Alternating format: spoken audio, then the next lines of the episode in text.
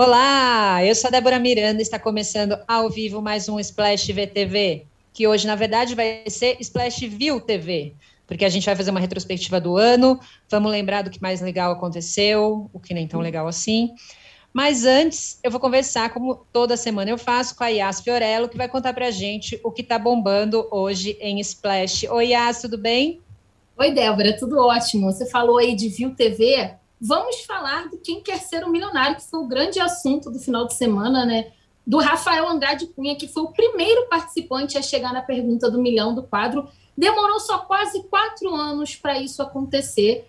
O Rafael, que é carioca, professor de redação, amigo da Lívia aqui do UOL e já foi professor da Tata Werneck, contou para a gente aqui do Splash como que ele se preparou para a competição. Ele disse o seguinte: quando eu percebi que tinha chances de participar pela série de entrevistas que fiz, eu peguei aquele jogo Master da década de 1990 e comecei a olhar todas as cartinhas tentando responder. Claro que eu não sabia muitas, mas outras também foram boas para relembrar. Como era da época de 1990, tinham muitas perguntas bem antigas. De conhecimentos mais recentes não havia nada. Mas foi a única preparação que eu fiz. Então, ó, mais uma coisa boa que os anos 90 trouxeram para gente além das músicas do latino, nós temos aí agora essa revelação de que o jogo master pode te ajudar. E aí a pergunta que valia um milhão de reais era: a tecnologia da comunicação Bluetooth tirou seu nome de opção A, um rio, opção B, um rei, opção C, um general, opção D, um castelo. E a resposta certa era um rei. Assim como eu, o Rafael também não sabia, ele até tentou associar a tradução do termo para ver se ele conseguia, mas ele foi esperto falou que não ia arriscar e ficou só com 500 mil reais. E ele disse que agora faltam só mais 500 mil para ele conseguir o prêmio que ele perdeu no programa, mas ele faz investimentos, ele trabalha, e ele falou que agora falta menos do que faltava antes, né? Só 500 mil acho que já ajuda bastante. Falta um caminhozinho aí, mas ele vai jogando Master, ele vai conseguindo daqui a pouco ganhar um milhão de reais, não é mesmo? Não ficou milionário, mas já deu uma enriquecida, né? Eu vi vantagem também. exatamente, exatamente. Mas pode deixar que se alguém conseguir chegar de novo nessa pergunta e quebrar esse recorde, eu volto aqui e conto. Inclusive, Débora, hoje você está magnífica com esses cabelos, não pude elogiar antes. Tá ótima, adorei já no clima do ano novo. Muito obrigada. Agradeço muito, Yas. Agora já vou entrar o ano novo com a autoestima mais reforçada, viu? Muito obrigada. Beijo, Débora. Tchau. Até ano que vem. Tchau. Bom, gente, agora que eu estou aqui empoderada, vamos lá para o nosso papo de TV. Estou aqui com as amadas, queridas, sempre aqui comigo, Aline Ramos. Olá. Cristina Padiglione. Olá. Padi está com a internet hoje, mais ou menos, né, Padi? Marcele hum, Carvalho. Tá Oi, gente. Bom, se você está assistindo pelo YouTube, aquele recadinho de sempre, por favor, curtam o nosso vídeo. Se vocês estão ouvindo em alguma plataforma de podcast, sigam a playlist de Splash para receber notificação sempre que houver um programa novo.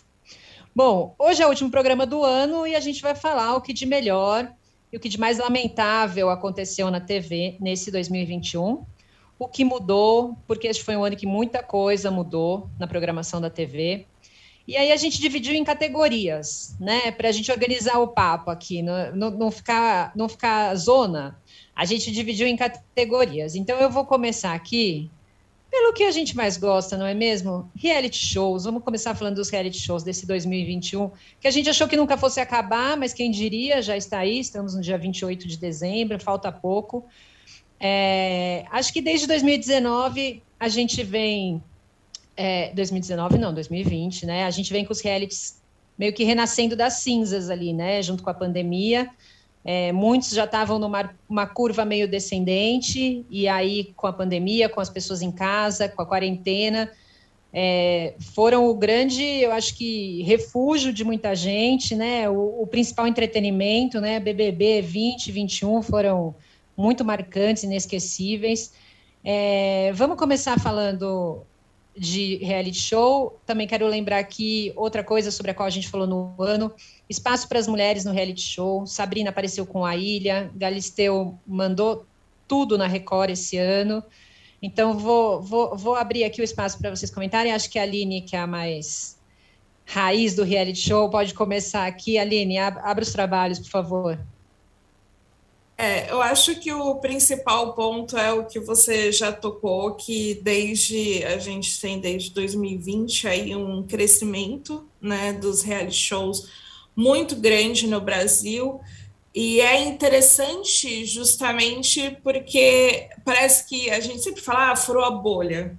Mas é realmente, antes existia um público, né, é, que acompanhava muito, principalmente o BBB, é, porque ah, é fã de reality show. Agora eu sinto que isso passou a ser algo que qualquer pessoa no Brasil sabe o que é o BBB, se não está assistindo, quando está passando, sabe alguma treta, e isso se estendeu até para Fazenda e foi indo para outros reality shows, né?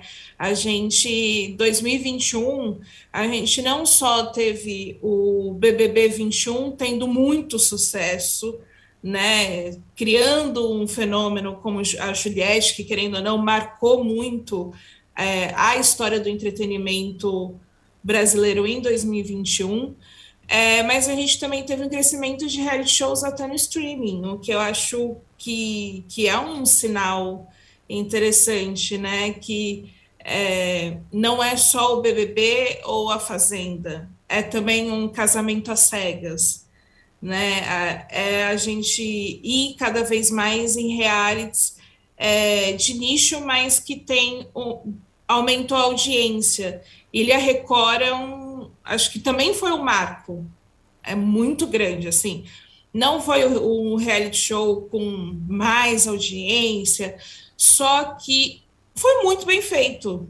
Mesmo tendo todas as críticas que a gente pode fazer, ele foi super original do que a gente tem na TV brasileira. Então, 2021 foi o ano que surgiu um produto totalmente diferente do que a gente conhecia de reality show. Acho que isso é muito legal o que dá para observar é que a indústria do reality show ela está crescendo muito para todos os lados, desde a subcelebridade do reality show, que surge no reality show e ganha mais espaço do que antes, até o surgimento de novos programas, receitas de emissoras e, e por aí vai.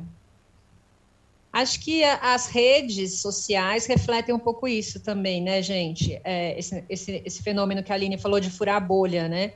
Porque foram números inacreditáveis, assim, a Juliette mesmo, assim que ela saiu do Big Brother, é, a gente já falou, ela foi passando e passando, passando, todas as pessoas que tinham mais seguidores no país, né, conquistou milhões e milhões, nem sei quanto ela está hoje, mas enfim, milhões e milhões de seguidores. Então, acho que é, é, é uma, uma prova também disso que a Aline falou de que furou a bolha, né? O que, que você acha, Padir?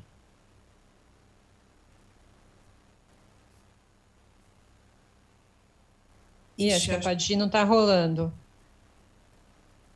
Vamos com a Marcele, então. Marcele, fala primeiro, daqui a pouco a Padir volta. É, eu acho, acho assim, acho que é um fenômeno, foi um fenômeno intenso esses dois últimos anos, assim é, falando sobre é, até o, o 21, né, com a, com a Juliette, uh, se estendeu realmente para. Tanto se estendeu que a gente teve documentário da Juliette, documentário do, do, do Gil. É, Carol Conká. Então a coisa foi mesmo maior, né? Ganhou uma proporção, ganhou uma vida maior mesmo do que só ali os três meses de, de programa. E, a, e, a, e as redes realmente elas são o termômetro, né? A gente, a gente acompanha tudo, né? A gente acompanha pela TV, vendo o Twitter, né? E aí a gente vê realmente o, o, o crescimento, é, é, como as pessoas consomem o, o, reality show, da maneira que, que se envolve com, com aquelas pessoas durante esses três meses, são, são nossas pessoas, né? É, a gente que fala sempre né, de novela, né, eu, a gente toca nesse assunto sempre, vira três meses de novela ali dentro, né? A gente quer saber a mocinha, a pessoa que está sendo achincalhada, a vilã. Eles se transformam realmente nos, nos personagens, né? Então, é, é e, e, é gostoso, assim, de você acompanhar aquilo, de você depois ir para o Twitter ou ir para o Instagram, enfim, rede que seja que você goste de se comunicar, e, e, ali você começar a travar também um debate, você travar também uma, uma conversa com outras pessoas a respeito disso. E, como você bem pontuou, Débora, nessa, nesse momento de pandemia, né, é, foram uma grande uma salvação, né? Porque você vê, em 2020, é, é, poucos produtos novos foram lançados justamente por conta disso. E, e, o reality show era um produto novo, né? um produto fresco, um produto in, né, inédito. Então a gente ainda é, pôde se agarrar na, no ineditismo daquela galera ali, né? Então eu acho que foi muito importante, principalmente nesses dois últimos anos, assim. E a, o fato também, né, de ter trazido mulheres apresentando os reality, os realities Ih, gasguei. Reality shows. Esse ano também foi um ponto muito importante, né? É, a gente viu como a Sabrina conseguiu ali se sair bem da rebolada, mas ela, no final das contas, ela foi muito bem e a Galisteu nem, nem se fala, né? Ela conseguiu, já, já tinha lá no Power Cup, Power Couple e depois trouxe para a Fazenda, né? Então, eu acho o 2021 muito importante, né? Foi, foi muito marcante por conta disso. Posso acrescentar um, uma coisa? Claro. É, eu estava vendo aqui o chat no YouTube, e aí a, a, Alessandra Costa e a Daniela Arouxa falaram algo que eu acho que eu concordo, que é o ponto que é, 2000, 2021 foi o ano dos reality shows na TV. Né? A gente. O, a gente vai tocar em mais assuntos, até quando a gente entrar no assunto das tretas do ano.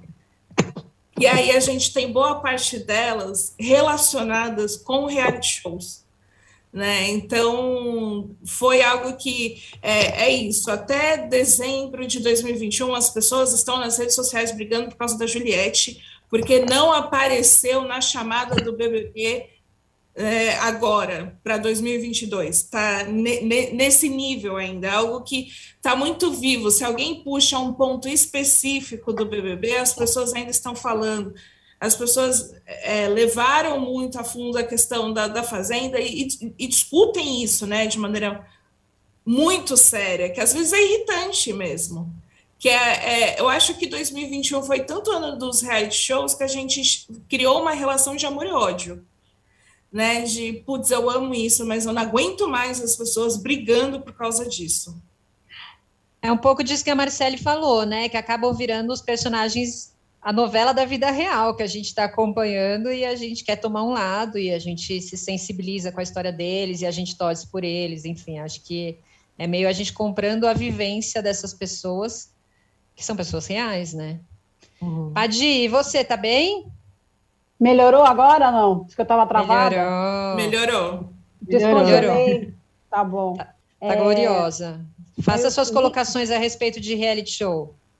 Pois é, perdi tudo que as meninas falaram, vou repetir tudo. É, não, não, eu acho que eu, eu acho que não houve uma mudança esse ano em relação ao ano passado, tá? Só para sublinhar isso. É, eu acho que no ano passado houve uma redescoberta da, do, do reality show como tá falando principalmente do BBB, né? Não dos talent shows, dos, dos, dos realities de confinamento mesmo, é, onde você consegue espelhar e inspirar a sociedade com com questões é, que interessam a todos é, relacionadas a racismo, feminismo, misoginia, machismo, tudo isso está dentro do programa, e, mas o ano passado eu acho que eles deram essa virada de chave, descobriram que isso é, é, era uma, uma ressurreição né, do programa, ele nunca esteve exatamente morto, sempre foi um programa com, no caso do BBB, da Fazenda também, sempre foi um programa com muito potencial de faturamento, muito importante para as emissoras e tal. Mas eu acho que no ano passado teve essa descoberta com a, a, o grupo que entrou ali e tal, que tinha uma coisa é, de discutir assuntos relevantes para a sociedade. E a escalação do BBB esse ano foi pensada é, muito em função do sucesso que isso teve no ano passado. É, e ele, aí ele se redescobre numa outra função que não é só aquele bando de gente, a wanna be famous, que não tem nenhum talento, não tem nada a dizer, Eu acho que teve, durante um bom tempo, um, o BBB sofreu de um elenco muito uníssono, e aí as divergências eram também uma coisa meio xoxa. É, acontecia ali um pico ou outro de uma discussão sobre feminismo, sobre abuso, é, mas não com a intensidade que isso se desenhou no ano passado e que foi corroborada nesse ano. Eu acho que eles tiveram aí um, uma redescoberta do repertório, né? É um programa sem script, é, que a gente chama de non-scripted, né? Mas ele, é, você consegue ter uma ideia do, dos assuntos que vão vingar lá dentro a partir do, do, da escalação das pessoas que você põe naquele programa, naquela casa. Então é isso. E, e é, eu acho que também no caso da Fazenda, o episódio Negro do Borel é, acende uma luzinha aí para saber que é, nem toda treta a qualquer custo é uma coisa que pode ser incentivada, né? Então tem que ter um certo cuidado. Você vai botar pessoas lá dentro que, que, que você sabe que vão são pessoas com pavio curto, que vão causar é, conflitos. Tudo bem, isso gera conversa, isso gera discussão, isso gera audiência, mas isso tem um limite, assim, né? Preciso ter um, um, um fora da curva que seja dentro de uma curva é, é, possível, né, é, de tolerância e de, e de civilidade para que aquilo não vire um circo também, no mau sentido, né, não sei ofender o circo, por favor. Bom, a gente vai fazer é, excepcionalmente nessa edição do programa os nossos melhores e piores do ano de cada categoria, já quando a gente estiver conversando sobre isso. Então, já vou dar vez para a Aline agora. Aline, traz. É, vamos primeiro para os melhores. Aline, seu melhor, em, em, em questão de reality shows. Tá, bom. É... Para mim, o melhor é o BBB 21, o conjunto da obra. Né? Foi uma experiência muito intensa e acho que divertida, mesmo que é isso que eu falei, mesmo que em alguns momentos fosse estressante, mas foi um, um bom entretenimento para o ano, foi muito marcante queria destacar, eu escolhi o BBB 21, mas eu queria destacar muito Ilha Record como um, um ponto alto que acho que indica algo bom para o futuro dos reality shows na Record. E o pior, a gente já entra no pior? Não, vamos, vamos melhores tá. de todo mundo e depois a gente volta. Beleza. Acho que, acho que pode ser. Pode ir. Então, show. Também vou de BBB é, nessa linha que eu falei antes. Aí, acho que eles conseguiram corroborar uma, uma proposta que se revelou boa no ano passado e fizeram um bom uso dela esse ano. Marcele. É, eu concordo com as meninas, mas eu queria pontuar também a presença da, da Galisteu num grande reality show. Eu acho que ela pegou uma, uma missão assim bem árdua, que é substituir Mion, não é fácil, realmente, é, mas eu acho que ela levou com muita honradez isso, sabe? Ela deu, você via o quanto que ela estava dando o melhor dela, o quanto ela estava ali se esforçando e, e, se divertindo, acima de tudo ali. É, então, tanto que no final, né, quando foi é, eleito lá o grande ganhador e tal, ela estava tão feliz, tão feliz, que ela acabou dizendo ali, né? E ano que vem estamos juntos! Quer dizer, então ela está de novo nessa missão e eu acho que ela cumpriu muito bem. Então eu queria destacá-la é, dentro da categoria reality show, queria destacar a Galisteu também. Eu concordo. Eu também vou eleger BBB para mim o melhor do ano. Acho que foi um BBB inesquecível eu vi muito acontecer na minha casa, na minha família, isso que a Aline falou de estourar bolha, eu acho que muita gente de fora acompanhou e se envolveu. Havia personagens muito carismáticos, né, com histórias fortes, enfim. Foi difícil às vezes, não foi só entretenimento, teve muitos momentos que foram sofridos ali de assistir. Mas acho que até isso é um mérito de um reality show, né? É, e eu quero também, igualmente, destacar a Galisteu. Eu acho que ela teve um mérito que foi é, administrar um programa que nem sempre foi fácil e, e muitas vezes problemático e problemático com mulheres. É, e ela sendo uma apresentadora, mulher, obviamente, ali no comando disso, é, sim, né, acredito que ela deve ter sentido isso quando ela veio aqui no programa, ela já falou, né, que ela se envolvia muito, que ela votava e tal, enfim. É, então, acredito que tenha sido até difícil pessoalmente em alguns momentos para ela, e acho que ela conduziu o programa com muita. É, ah, com muita correção, assim, muita correção de ser correto, eu quero dizer, né? De, de, de, conseguir levar aquilo, enfim, da melhor forma, mesmo que lá dentro não necessariamente tenham acontecido as coisas mais apropriadas para um programa de entretenimento. É, bom, vamos para a nossa próxima categoria, que é dramaturgia. Nessa categoria, a gente vai colocar novelas, séries, TV aberta, streaming, enfim, o que a gente quiser discutir aqui cabe dentro de dramaturgia. É, acho que a gente teve, obviamente, o retorno das produções inéditas é, em novelas, né, nos canais abertos.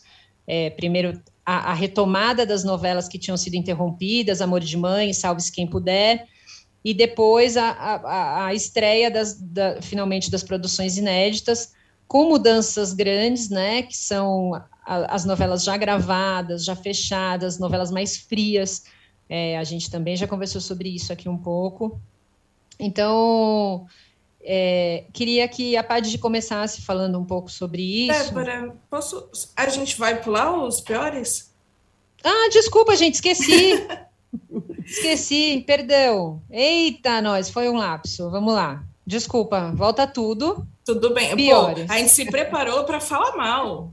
A gente se preparou é. para falar mal. É que eu não sou acostumada, gente. Não sou acostumada a falar mal. Desculpa, foi mal. Vamos, gente, esquece tudo. Realities. Aline, Aline estava louca para falar o pior dela. Vai, Aline. falar com boca cheia que o pior dos reality shows em 2021 foi André Marques no, em No Limite. Mas não só ele, eu acho que também o No Limite como um todo não foi um programa legal de acompanhar. É, parece que em muitos momentos é, a gente pode ter pegado ranço, né, e criticado, mas realmente foi chato, assim, não foi um ponto baixo dentro desse cenário de reality shows que é melhor a gente esquecer. Pronto. Vai, Padir. É, ah, eu não tenho como eu não tenho como fugir disso. Realmente, acho que o, a ideia de ressuscitar o programa já é uma ideia ruim. É, e eu soube que vai ter mais ano que vem, né? Eu não sei qual é a, qual é a justificativa para isso. Não sei se um anunciante ou sei lá quantas cotas cobre o, o, o custo disso, que é um custo alto, é um programa feito em locação e tal, tem toda uma estrutura. Mas, assim, é, não sei, não, não, entendi até hoje por que, que voltou. Deve ter sido alguma coisa relacionada ao confinamento, né? A gente está muito confinado na, por causa da pandemia, então resolveram fazer um negócio ao ar livre. Não, não entendi, não entendi por que vai voltar. E, a, e realmente a escolha do André, com todo respeito ao André, não é para ele aquilo, assim, sabe? Não foi, o programa não foi feito para é, o tom dele, para a vibe dele. Você vê que ele não tem pique para aquilo. Eu também não teria, entendeu? Não estou criticando, mas assim, não é para ele. Ele pode ser um bom apresentador dentro do estúdio. Eu também não teria, mas eu não estou lá, né? Fazer. Eu não estou lá, é. Eu, tô, eu, sei, eu sei qual é a minha, quais são os meus limites. Então é isso, assim, o pior é André Marques no limite e o no limite conjunto da obra. Marcele. É, eu acho que a, a maneira com que certas situações foram conduzidas dentro da fazenda. É, eu acho que eles perderam muito, muito a mão em, em, certas, em certos momentos ali em que a gente esperava que de repente houvesse uma punição um pouco maior e não não aconteceu passou como se nada tivesse acontecido, como se fosse apenas uma, uma peraltice, né? E na verdade não foi, foi uma coisa muito muito grave. Então, vários momentos ali que a gente esperava que, que, que houvesse alguma, alguma tomada de decisão um pouco mais forte, não aconteceu. E isso, isso também é um pouco preocupante para as próximas edições, porque fica se é, pensando que pode, pode tudo, né? A gente acho que a gente até já comentou aqui, né, que deveriam ter regras um pouco mais específicas para certas situações. De repente, ano que vem, a gente espera que elas sejam mais mais claras, né? Então eu acho isso, assim, a condução de algumas situações é, muito problemáticas lá dentro que foram abrandadas, passada, passado pano e vida que segue. Eu não estou nem olhando isso, não estou nem vendo isso. Então é muito preocupante e eu espero realmente, como telespectadora, né, é, e, e realmente as coisas melhorem um pouco uh, uh, no próximo ano. E também, e também o esse, esse nome eu sempre confundo, é Play Plus. Trava-língua. Melhore também, né? Que não corte câmeras, que as pessoas que pagam quer ver, querem ver realmente o que está acontecendo pós-programa, que não tirem câmera é, quando acontecer alguma situação ali é, é, que a gente gosta de, de, de, olhar, de ver, de estar ali na janelinha. É, então, né, melhore um pouco esse serviço para quem compra e para quem quer consumi-lo. Boa, eu vou trazer alguns. O pessoal do chat também gosta de falar mal. Alan Farias, eu, na minha humilde opinião, acho que a TV aberta por voado a TV aberta, povoada por reality show, é um caminho sem volta. Não me agrada em nada reality dominando a programação. Alessandra Costa, no limite, esteve no meu limite da paciência. É, quanto ao meu pior, eu vou aqui no, no, no caminho da Marcele também, é, mas eu vou além. Acho, acho que o, Big, o, o, a Fazenda foi uma situação mais grave, demorou muito para reagir mas acho que o Big Brother, é, enfim, tem um lado positivo de sim reagiu, mas também eu acho que ainda está demorando. Eu acho que os programas têm que ter um olhar mais para isso, porque, óbvio, se é um programa sem roteiro, se é um programa que né, está colocando as pessoas em situações desconfortáveis, muitas vezes situações de pressão, muitas vezes momentos em que elas é, perdem o controle, com situações com as quais elas não sabem lidar vai, vai acontecer situações que são inesperadas e que muitas vezes são delicadas.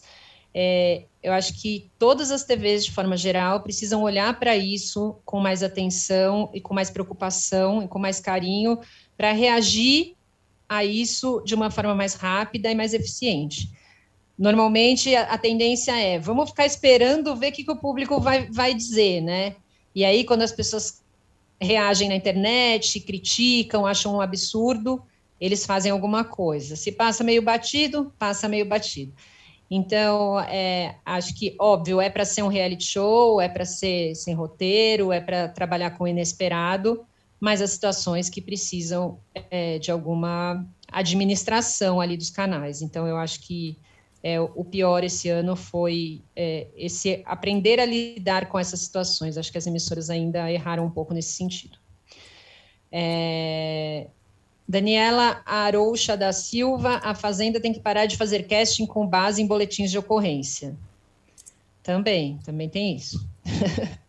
Bom, agora vamos finalmente à dramaturgia. Vocês já se lembram de todo o meu discurso, né? Não vou, não vou voltar tudo de novo, mas enfim, resumindo, foi o ano em que as produções da TV aberta foram retomadas de uma forma diferente, novelas frias, já totalmente gravadas, uma produção grande dos streamings. É, e eu tinha pedido para a Padi começar falando um pouco sobre isso. É, eu acho que a melhor produção do ano foi feita antes da pandemia, que é, estou falando aí de produção nacional, para mim, a melhor produção do ano é Onde Está o Meu Coração, com a Letícia Colinho, Fábio Assunção, Mariana Lima. É, é assim, é uma série que está no Globoplay, super recomendo. Estou falando de conteúdo, para mim foi a melhor coisa, e foi feita em, em, condições normais de temperatura e pressão, sem as restrições da pandemia. É, a gente pode aprender com a história das novelas pré-gravadas o quão é importante essa história de obra aberta, como é necessário você ter um, uma brecha para mexer num programa que vai ficar seis meses no ar, né? Uma história que vai ser contada por pelo menos seis meses. Então, nesse sentido, talvez tenha sido até uma precaução interessante que não, eu acho que não foi esse o propósito, mas a novela da Alicia Manso, das nove, que é maravilhosa, foi condensada para 107 capítulos, é até uma coisa boa, porque é, é, restringe um pouco esses riscos de alguma coisa não estar sendo bem aceita, que não foi o caso até aqui, mas aconteceu com a novela das seis, né, nos tempos do imperador, que tropeçou aí em algumas questões, alguns velhos cacuetes na abordagem sobre racismo, escravidão, é, foi feita a metade da novela, depois a gente soube, sem auxílio de uh, um negro no roteiro, um, o Ney Lopes entrou depois, não só no roteiro, mas nos conceitos do que a novela está sendo, está é, é, vendendo. Então, é muito tempo da gente começar a enxergar esses episódios históricos pelo olhar das pessoas que estavam apanhando, né, não dos, dos, oprimidos e não dos opressores, ainda que o protagonismo aí, no, como diz o título, seja o próprio Dom Pedro II. Mas, é assim, eu acho que são recados importantíssimos, nada disso veio à toa, não foi uma crítica jogada é, às traças ou para tripudiar em cima de ninguém, muito pelo contrário, acho que os autores também acabaram encampando isso de uma maneira saudável, mas é interessante como a gente tem aí num prazo de um ano, dois anos, é, mudanças, transformações muito profundas na abordagem de determinadas questões, e isso apareceu nessa novela. Ainda que a gente esteja falando de um fato histórico de séculos atrás, né? Isso que é muito louco. Mas, enfim, é, no, no, streaming, né, os gigantes se consolidaram, salvaram o mercado nacional, porque a gente tem aí um mecanismo que as pessoas tratam como dinheiro público da Ancine, não é dinheiro público, tá, gente? Não é uma mata. É, a Ancine é abastecida com uma taxa que é paga pelas empresas de telecomunicação, chamado Condecine. Esse dinheiro está todo lá no caixa, está travado na Ancine, e todo o mercado de produção independente ficou travado em função disso. Então, quem veio salvar esse, esse, essa indústria foi Netflix, Amazon, é, Disney, que estão produzindo séries aqui no Brasil com sem a obrigação de cotas, porque no streaming não existe isso, né? No, na TV paga existe, estava funcionando muito bem, mas na, no streaming não. O que aconteceu no streaming foi que é, eles perceberam como as pessoas gostam de se ver na tela, como é importante você fazer produção aqui, e a Netflix trabalhou agora nesse final de ano uma campanha gigantesca que era mais Brasil na tela, falando sobre todas as produções que estão em andamento. Então, essa veio aí essa, essa avalanche de, de, de, de, dinheiro vinda dos streamings que veio salvar, inclusive, o cinema nacional, né? Com dois anos também sem sala de cinema presencial, muita coisa foi feita para ser exibida no streaming e tem funcionado super bem. É, que eu acho que seria mais legal ainda se a gente pudesse ter esse mecanismo funcionando e o mecanismo da Ancine que está travado. Então, a minha esperança para 2022 é um pouco nesse caminho de a gente conseguir juntar um volume de produção é, que possa alimentar essa indústria que é muito pujante, né, a indústria do, do audiovisual. E dá emprego para motorista, para a mulher que faz, que costura roupa, para o cara que faz a comida, é, ela alimenta vários setores. E, e, a minha esperança é que a gente tenha aí duas frentes trabalhando bem. Marcele. É, eu, eu acho que esse ano foi um ano bem, bem cheio, né, de, de mudanças, assim, né, de coisas novas que até então a gente não, não tinha presenciado, né. É, quando que a gente ia imaginar que uma novela, né, iria ser dividida em duas partes, como se fosse uma série, a gente ia ficar aguardando que a segunda parte, então, enfim, é, estreasse nunca pensei no, nisso, nunca. E, e, funcionou, né? De uma certa forma funcionou. A gente, a gente pôde, pôde ver o desenrolar de, dessa, dessa saga de amor de mãe e da novela das sete, que agora me fugiu o nome. Ai, meu Deus, ai, meu Deus. Salve quem puder. Isso, salve quem puder. Valeu, Debbie. E, e depois, no final, a gente, né, nesse, no segundo semestre, a gente com essa expectativa toda de, das novelas frescas, né? Que eu sempre estava brincando com isso. Ih, tá, tá cheirando novinho, tá cheirando novinho, tá chegando coisa fresca e tal. Que foram as, as, as novelas que estão aí no ar. Então, assim, é, foi, eu acho que foi um, um, um ano de, de muita transformação mesmo. É, novos formatos, exper, é, experimentação né, de novos formatos, essa, essa história da, da novela mais curta, é, que está funcionando, né? 107 capítulos para uma novela das nove, né? É uma coisa pequena, né? Mas que com, com ritmo, com história, né? É bem, eu gosto de pontuar sempre isso, com história, é, a gente a gente se envolve, né? Eu vou, eu vou dar só um contar uma historinha rapidinha que aconteceu ontem aqui é, eu estava vendo, estava esperando o momento em que Bárbara, né, na Val das Nove, é, seria desmascarada ali por Érica, e, e minha filha estava assistindo comigo ali, pegou o finalzinho. E aí eu fiquei assim, isso, ai, aí, pronto, porque eu converso a televisão, gente, desculpa, mas eu converso com as novelas desde sempre. Eu, isso, ai, que bom, desmascarou e tal. E acabou a novela. A minha filha começou a chorar. Eu falei assim, gente, o que, que, que aconteceu? Eu quero saber o que, que vai acontecer. tá vendo? É o gancho, filha. Amanhã a gente assiste. Então, assim, é, é, prende, não tem jeito, né? A gente, a gente gosta mesmo disso aqui em casa, então a gente consome muito por, por minha A Marcele está criando a próxima geração do Splash VTV, gente. Vocês estão percebendo, né? Sim. Maravilha! É. Enfim, então eu acho que foi, uma, foi um ano muito, muito interessante, né, para esses novos, esses novos formatos, novas histórias, e que eu tenho esperança que ano que vem também a gente, a gente possa a gente viu que dá certo, então consumir também dessa nova, desse novo jeito, né, que a gente está consumindo agora. Não sei se as novelas ano que vem vão ser novelas grandiosas em termos de capítulo, eu espero que não, eu acho que está condensando tá, e está legal isso, né? É, e tem muita coisa para acontecer ano que vem, tem muita, muito autor para botar a história na rua, e já estou aqui em cólicas, né? Vocês imaginam. tal qual, tal, tal, tal mãe, tal filha. Exatamente, Aline, exatamente. Aline, aproveita aí o embalo. Quais são as suas tá. impressões sobre dramaturgia? Olha, eu vou muito na linha do que a Marcele falou, da questão de ter sido um, um período atípico e que eh, surgiram coisas novas no sentido de como que a gente lida com esse momento que, da pandemia, a gravação e as respostas, né? Acho que 2021, na teledramaturgia, por mais que a gente tenha críticas e tenha menos é, lançamentos, foi um ano de inovação.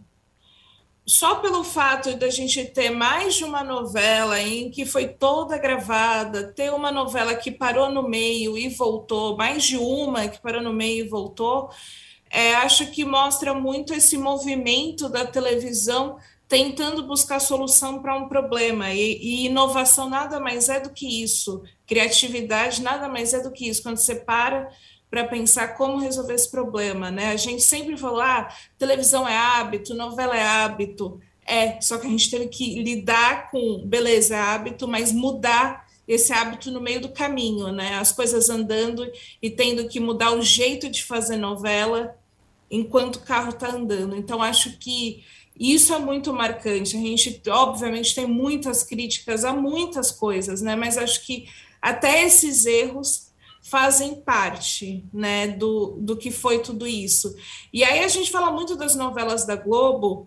Eu queria destacar Gênesis, não porque eu considero a melhor novela do mundo, mas porque também é uma das novelas feitas nesse processo, com muitos erros, até na questão de protocolos. Teve muito, teve um surto de Covid durante a gravação da novela, só que eu acho que também inovou dentro do que a própria Record já se propôs em fazer de novelas bíblicas. Foi um sucesso absoluto porque foi diferente, porque tinha uma linguagem de série, dividiu a novela em temporadas, algo inovador para que a gente tem na televisão.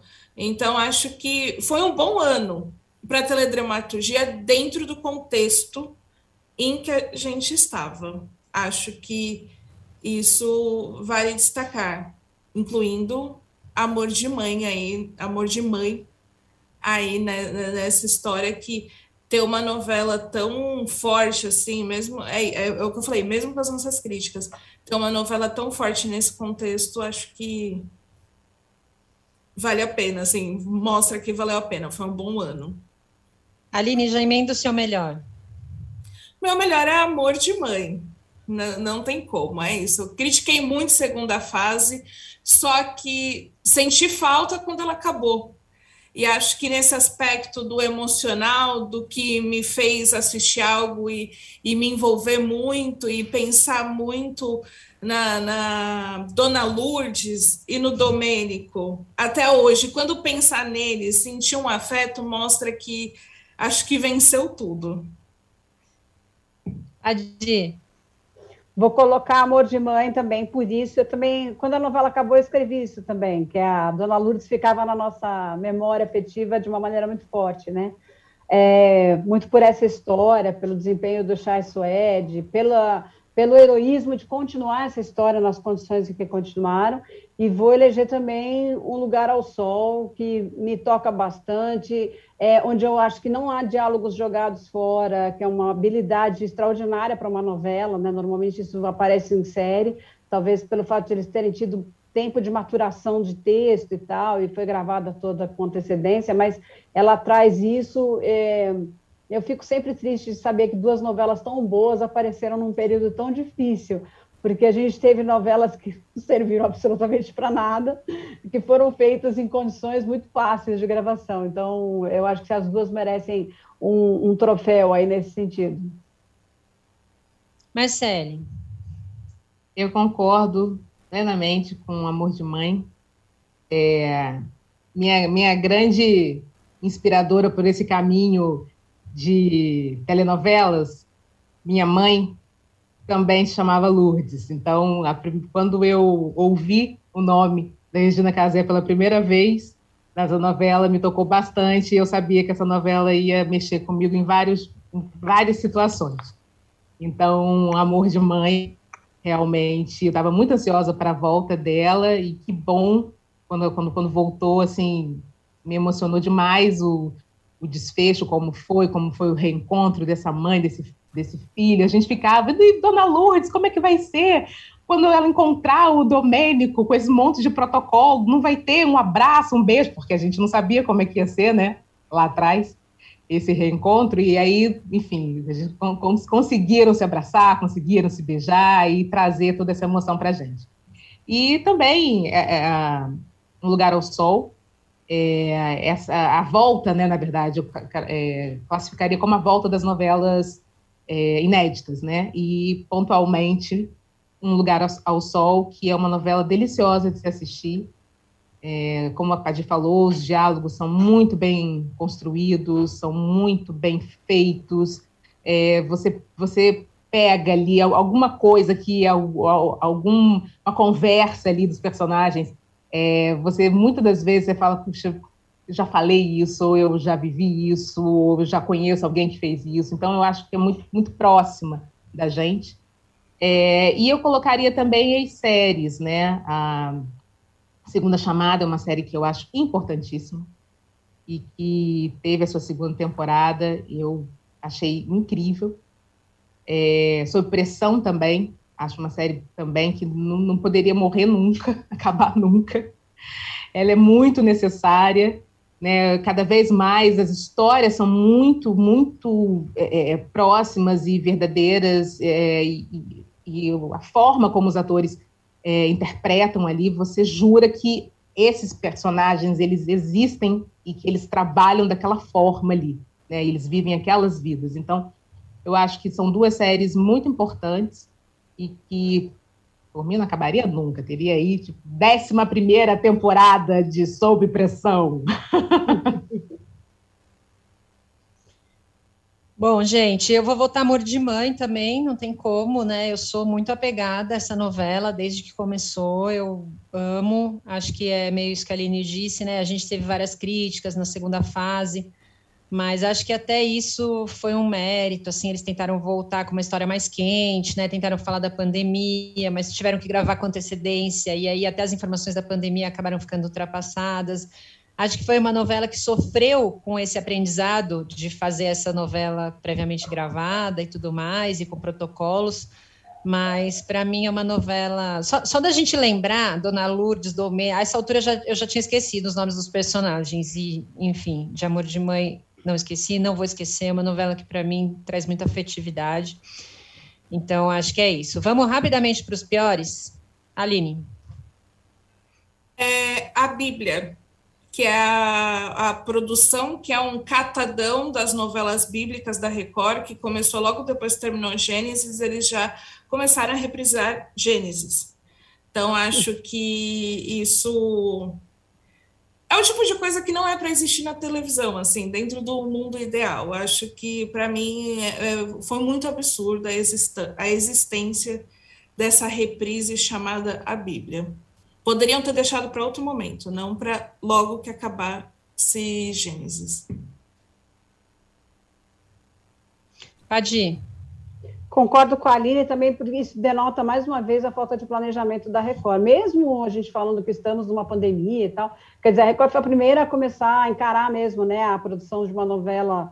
No, depois que começa a pandemia, ela começa até antes que a Globo, na, na, no sentido de seguir a linha ali, um trator é, e fazer a produção da novela acontecer. E aí, por falta de planejamento, de fato, eles não tinham uma substituta. Não tendo uma substituta, a pior coisa que pode acontecer é você reprisar uma novela que foi muito bem de audiência, que podia ser guardada para outro momento. Fora isso, vou votar também em Verdades Secretas 2, porque para mim é um balde de água fria. Eu gosto muito da primeira versão. Eu acho, eu acho assim, uma das melhores coisas que Valcer Carrasco fez foi Verdades Secretas, a primeira é, no sentido de que ela rompe alguns tabus, ela tem um suicídio no final da história, uma coisa muito difícil de você contar na TV. Então, ele tem uma habilidade ali para trazer assuntos que são muito que o público é muito resistente a, a discutir, é, que aparecem na primeira temporada. Na segunda, tem uma sucessão de recursos fáceis, ridículos, é, de desfechos é, bobos. Essa coisa de sexo coreografado, acho um horror, assim, fazer videoclipe de sexo em 50 capítulos. Você pode fazer um videoclipe, ponto, né? Vai lá, Madonna faz erótica, é maravilhoso e tal. Mas, sim, mas assim, você fazer uma linha disso em vários capítulos é uma coisa que cansa e não, não me compra, assim, não, não me leva para frente da TV. Então, Verdades Secretas 2 leva o meu pior. Marcele disparado Verdades Secretas 2, mas é disparado. Tava aqui hum, coçando a língua. Porque, sinceramente, como o Padir falou, foi um balde de água fria total. A gente que tá. E, e pior, né? Verdades 1 estava no ar quando Verdades 2 é, começou, então você podia comparar o tempo inteiro. Sabe? Uma novela muito bem construída, um, uma história muito boa, com, com diálogos muito bons, né? Você se envolvia com aqueles personagens, envolvia mesmo com, a, com aquela história daquela menina, da Angel. E depois você vai para o 2, o que, que foi aquilo? Sabe, eu me perguntava o tempo inteiro, eu falava, gente, o que, que aconteceu? Porque só foi pautada em cenas de sexo o tempo inteiro. É legal? É legal. Agora, o tempo todo, como eu até já brinquei aqui, né? Ai, é, é, é, acabou o tempero da minha casa, uma cena de sexo. Ai, acabou, não sei o quê, não, uma cena de. Tudo era motivo, você ficava na frente da televisão assim, gente, mas e aí, né? Cadê a história? Né, uma brincadeira, essa coisa de, de gato e rato da Giovanna com a Angel e tal, para chegar no antepenúltimo capítulo, no penúltimo capítulo, ah, porque tudo eu fiz porque eu te amo. Gente, não! Sabe? Então, assim, foi capítulo a capítulo, caindo, caindo, caindo. Para mim, foi a pior coisa, o meu pior da dramaturgia esse ano, disparado, é Verdades 2. Bom, eu concordo plenamente. É, eu concordo plenamente, acho que até a gente já falou sobre isso né, no programa passado. Totalmente sem linha de raciocínio, para mim não fez o menor sentido. Eu acho que é, desde o visual da série, ela não se linka com a primeira, né? Não tem, enfim, nada a ver. Então, acho que também não. Verdades Secretas 2 para mim foi um erro. A Padir falou que não tinha entendido qual, o porquê de fazer no limite 2, né? Eu até entendi o porquê fazer no limite 2, embora concorde que não tenha dado certo. Agora, Verdades Secretas 2, para mim, não, não, rolou mesmo. No limite 2, não, não, né? Fazer uma nova versão, não era 2, obviamente. E, Deb, com aqueles dois finais. Dois é, finais. A, a é. Marcele não jamais satisfeito. vai engolir os dois finais. Tá aqui, é. Aline, ó, ó, nem muita, muito miolinho de pão, sabe? A água não, e, não desce.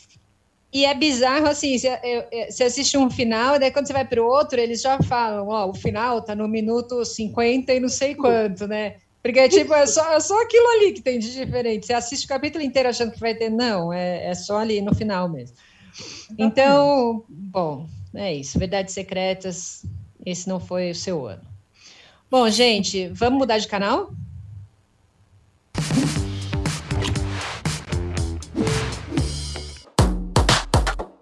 Segunda a sexta-feira, uma hora da tarde, você já tem companhia pro almoço. Chico Barney, Zeca Camargo, Ju Nogueira e nossos videocolunistas te esperam no Splash Show para falar de celebs, fofocas, cinema, TV e tudo que tá bombando na internet. Toda segunda, às 7 horas da noite, Nayara Azevedo recebe convidados na fazenda para bater papo, cozinhar e, claro, encarar uns perrengues no pé na bota.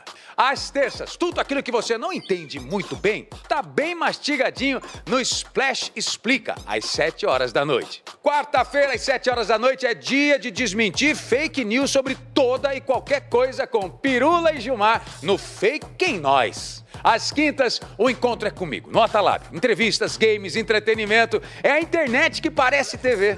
E o famoso sexto fica com os meninos do Rabisco Falado, com os melhores desenhos para as descrições mais malucas possíveis. Vem pra Splash!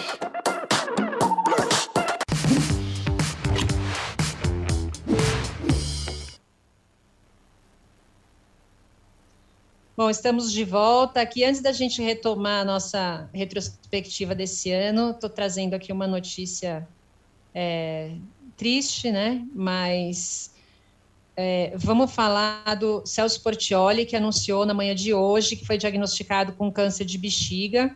O apresentador do SBT usou seu perfil no Instagram para contar que vai passar por imunoterapia após já ter retirado um pólipo cancerígeno encontrado durante um exame de rotina no mês de dezembro.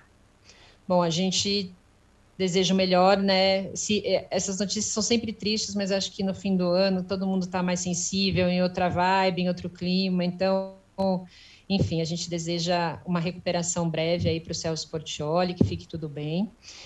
É, e agora sim, vamos voltar e justamente vamos para o quesito variedades, né? Tivemos é, muitas um, muitas mudanças aí nos programas de variedades, nos, nos, dominicais, o Faustão saiu da Globo, o Thiago Leifert também, Silvio Santos também não voltou para o SBT até agora, não voltou a trabalhar, ainda seguindo aí as, o afastamento que ele teve desde o começo da pandemia. Marcos Mion foi para a Globo, assumiu o sábado, Luciano Huck foi para o domingo, enfim, tem, tem muita. Houve uma dança de cadeiras aí gigante nos programas de variedade algumas muito boas, outras ainda precisando de algumas adequações, de algumas evoluções, de algumas melhoras, é, de algumas novidades também. É, Marcele, você quer começar falando um pouquinho sobre o ano das variedades, dos programas de variedades? Que dança, hein? Que balé que a gente teve esse ano, hein? Um Eita. grande balé. Quebra nós? Uh -uh. A dança das cadeiras mesmo, que a gente pôde observar esse ano. Realmente pegou muita, muita gente de surpresa. Muita gente não, pegou todo mundo de surpresa, né? É, é, essa decisão da saída do Faustão. Imagina, 32 anos na, na mesma emissora e, e para a gente, de repente, assim, sai, né? É, a forma também como foi conduzida a saída dele também não foi nem um pouco legal. É, e a reboque disso, né? As coisas que vieram depois disso. A gente viu o Leifert é, indo ali, tentando fazer uma, um tapa-buraco ali, enquanto o Hulk se preparava, porque foi para domingo, né? Hulk domingo, gente, e o sábado entra Mion, o Mion, o Mion. Enfim, então a gente ficou é, é arrebatado com muita, né, com muita mudança e, e mudanças muito legais pro, num certo, num certo momento, né? Mion, é, a gente não, não, não precisa nem é, é chovendo no molhado, né? Foi um acerto assim incrível. Ele é a cara do sábado, ele é a cara desse caldeirão com o Mion. Né? Então a gente viu logo no primeiro programa que a estrela do cara era aquilo dali. E tanto que, enfim, ficou mesmo, né? Era para ficar só até dezembro e vai tomou conta do programa mesmo. É, aí veio o Hulk pro, pro domingo, não, não é exatamente aquele programa que ele queria, né? Mas ele teve ali, está tentando, né? A gente, a gente já criticou muito isso aqui, criticou muito a, a, o programa, é, alguns quadros, enfim, mas ele está tentando, vamos ver se 2022 é, o, se, se sai mesmo o programa com a cara dele, né? É, a gente teve Fernanda, Fernanda Gentili também, né? Fernanda Gentili é ótimo, Fernanda Gentil também indo para o seu para sua variedade, não deu muito, muito certo, né? não deu muito pedal ali, mas foi uma, foi uma mudança. Né? Então, a gente foi recheado mesmo de, de, de transformações, de mudanças legais, de outras nem tanto. É, eu, eu sou uma entusiasta ainda de Silvio Santos, sinto falta do Silvio Santos, apesar de tudo, apesar de tudo que a gente sabe, mas eu acho a presença dele uma presença é, importante, né? Ele está com 91 anos ainda nativa, é, e é uma pena que ele não pôde voltar ainda, né? Por, conta dessa, dessa pandemia que ainda existe. Enfim, foi um ano muito, muito, como é que eu vou dizer? Muito cheio de novidades mesmo, coisas que a gente não estava acostumada a ver, né? E, e foi tudo um efeito dominó, né? Não foi uma novidade aqui, depois, sei lá, seis meses depois, mal. Não, foi tudo ali. E a gente quase não conseguiu respirar, né? E no final de tudo isso, eu acho que foi importante, porque a gente precisava, acho que a gente deu conta que a gente precisava um pouco sair um pouco dessa mesmice, né? E de mesmice, meu amor, esse ano, em variedades, a gente não teve mesmo. Acho que também foi atípico, Padi, a, a, a velocidade das mudanças, né? Assim, é. a Globo é uma emissora, especialmente a Globo, uma emissora que não costuma fazer mudanças assim muito drásticas no calor do momento e fez esse ano. Todo mundo, cada dia era uma novidade. Como que você é, viu? Eu, eu acho, eu acho que essa, essa troca toda de essa dança de cadeiras foi uma eles, eles se viram na necessidade de resolver coisas com uma urgência e um prazo muito mais curto do que eles costumam ter de planejamento. O mundo tem pedido um planejamento mais emergente, mais urgente, porque as coisas têm se alterado com uma rapidez muito grande. Então, a Globo tem conseguido se adaptar a isso. É, a Globo deu uma destruída nessa coisa de isso não pode, aquilo não pode, de repente não se entendeu com o Faustão e passou por cima disso. É, não sei, a gente, o tempo dirá qual é o estrago desse, desse rompimento bruto que eles tiveram, porque essa substituição do Luciano ainda não tem os índices que Faustão trazia, essa é a verdade, mas a gente é, teve ali uma demonstração de agilidade da emissora, como teve uma demonstração de agilidade da Record, no caso com o Mion. Né? A Record agiu com o Mion do mesmo jeito que a Globo agiu com o Faustão. Não se entendeu ou teve alguma coisa que incomodou ali na condução da Fazenda anterior, rompeu com o Mion antes da hora, é, aí liberou ele três meses depois, não ficou prendendo igual a Globo fez com o Faustão, mas parece que a Globo prendeu o Faustão por uma, um, um, rendimento que também valeu a pena para o Faustão, senão ele não teria ficado até o fim do ano. Mas, enfim, tem uma agilidade toda na Record e na Globo em prol da empresa e que vai lá e se resolve, bota outro, vamos fazer outra coisa. O que não há no SBT, né? O SBT não consegue fazer essa troca com essa agilidade toda. E ficaram mais da metade do ano ainda em reprise com o programa Silvio Santos. Aí Silvio tentou voltar, aí foi, foi diagnosticado com Covid. E daí até a Patrícia começar a fazer o programa, houve uma demora muito grande. Quer dizer, a Record e a Globo deram uma demonstração de agilidade. É, repito, não sei se, se isso, se, se, a Fazenda teve os, o, o, a, a, audiência do ano passado, se o Luciano trouxe a audiência que o Faustão dava para a Globo, mas houve uma tentativa de vamos arrumar a casa rapidamente, porque precisa, não podemos parar com isso. E o SBT está lá muito em câmera lenta nisso, né? Eu espero que no ano que vem as coisas se acertem. Acho que o afastamento do Silvio tem a ver também, né, Padi? Porque o que me soa, assim, obviamente muito de longe, sem saber exatamente o que acontece lá dentro, é que quando o Silvio está afastado, parece que ninguém tem muita autonomia de tomar essas decisões, né? Exatamente. Então, acho que por isso eles não conseguem também ser ágeis. É, mas aí teria que partir dele, né? Ele é o dono do caixa, né? É, interessa a ele que essa, que essa rotatividade de, de dinheiro esteja funcionando ali porque ah, com as reprises eles perderam muita coisa. Então tem que partir dele mesmo. Aline, acho que você pode falar um pouquinho de uma coisa que eu acho que é bem legal que a gente já comentou aqui, mas é, acho que você percebe isso até mais por ser tão ativa nas redes assim. É, você acha que essas mudanças acabaram trazendo um novo público também para esses programas? O Mion, que é mais ligado em redes, enfim. Você acha que houve uma, uma mudança de, de público também? Com certeza. É, eu acho que, primeiro, que só o fato do, dos bastidores desses programas ter, ter se tornado uma novela fez com que mais pessoas se aproximassem. Né? A, a, a Marcélia aqui sempre faz as comparações da novela, mas eu acho que o ano das dos programas de variedade foi ótimo, mas porque foi ótimo acompanhar todas essas confusões.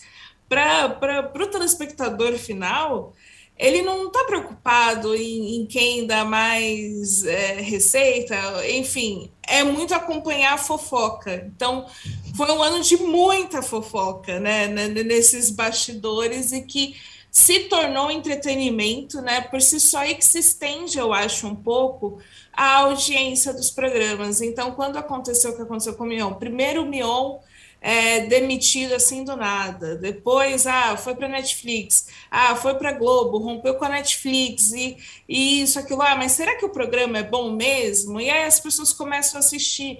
Tudo isso chama mais atenção. Então, acho que acaba favorecendo. E, claro, o, o, o Mion tem uma visão muito atenta à internet, é, tem uma equipe que, que dá para ver que está preocupada com isso e que aquilo, né, eu já, já falei na questão das novelas, mas também programas como esses contam muito com a rotina, né? E ela foi quebrada. A rotina desses programas foi totalmente quebrada com a mudança dos apresentadores, com a mudança desses formatos. Então, é o momento de você conquistar um novo público. Pessoas que não assistiam tanta televisão aberta no sábado, agora estão assistindo. Pessoas que sempre assistiam Faustão no domingo, muitas não estão mais assistindo o Domingão, porque mudou.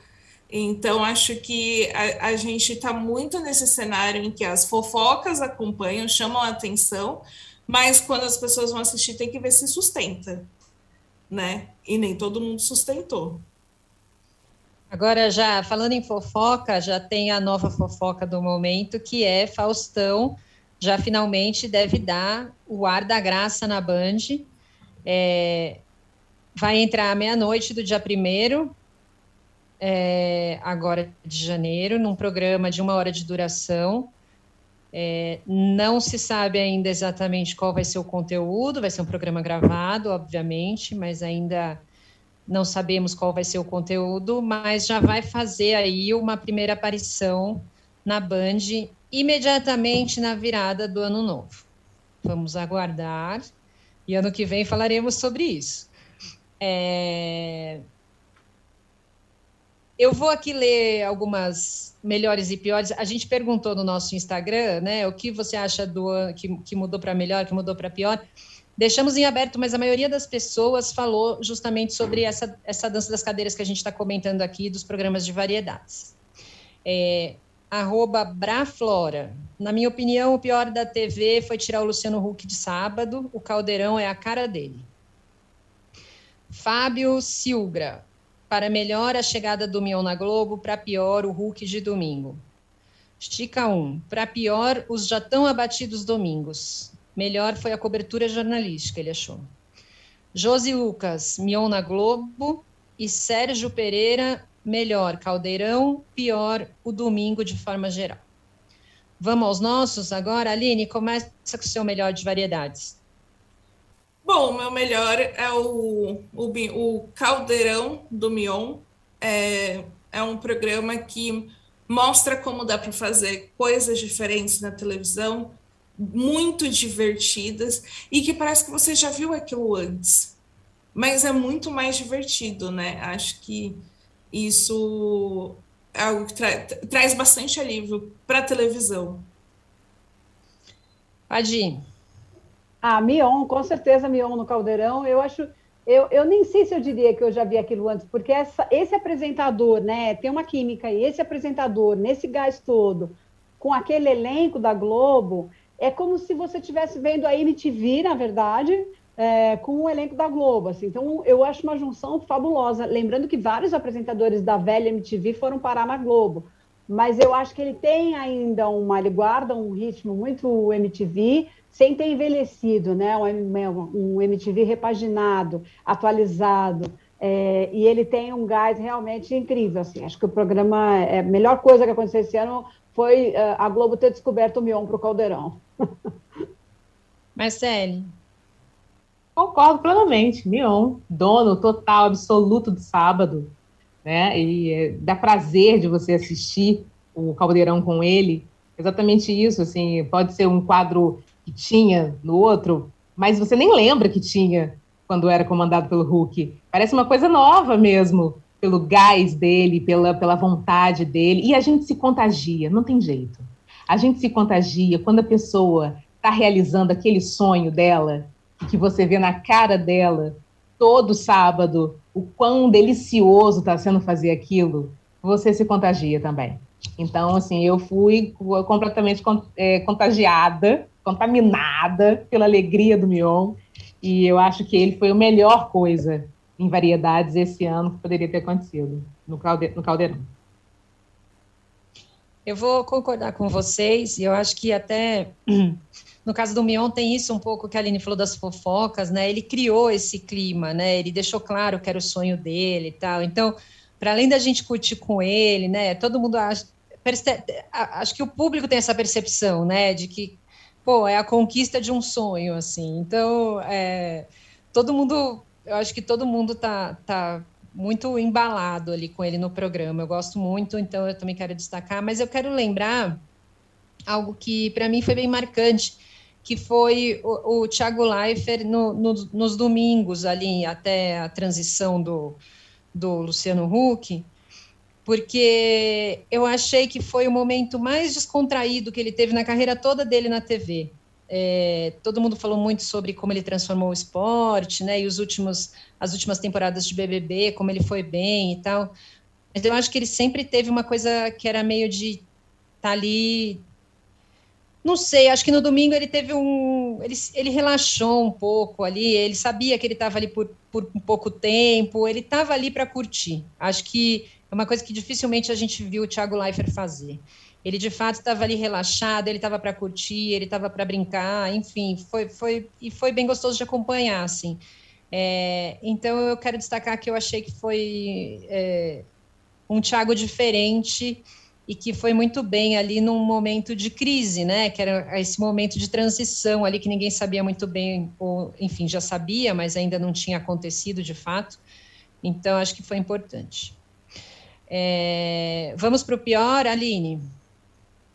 É, para mim, o pior foi a saída tumultuada do Faustão da Globo. Acho que é, a gente também já comentou em outros programas como isso está dialogando com outras saídas né, de figuras da casa de um jeito conturbado e enfim, é, foi um episódio triste. Faustão sair sem se despedir, essa sensação de que está saindo pela porta dos fundos e não pela porta da frente, como um apresentador como ele merecia. Pode. Acho as duas coisas: a saída do Faustão abrupta, sem, sem direito a Deus. É, acho desnecessária, não sei o que, que levou a isso, mas assim, se, se havia algum algum atrito com ele aí no último ano, que tenha levado, inclusive, ele a decidir não renovar contrato, é, era questão de aguardar mais alguns meses e manter esse cara no ar, ou, ou dar uma oportunidade de despedida, enfim. E acho muito ruim também a, a, a urgência em estrear o, o Luciano Huck no domingo. Acho que prejudicou, assim, existe uma coisa ruim na saída do Faustão e uma coisa ruim na antecipação da chegada do, do Hulk, né? Porque aí também o Thiago não poderia ficar, tinha The Voice, depois acabaria não ficando mesmo, porque ele nem conseguiu ficar no The Voice. Mas o fato é que isso tumultuou, é, isso passou para frente da tela, né? Eu acho que afeta os interesses da própria empresa mesmo. Marcele. Saída do Faustão da forma que foi, sem dúvida. Ele, há tantos anos na casa, ele merecia uma saída, uma despedida.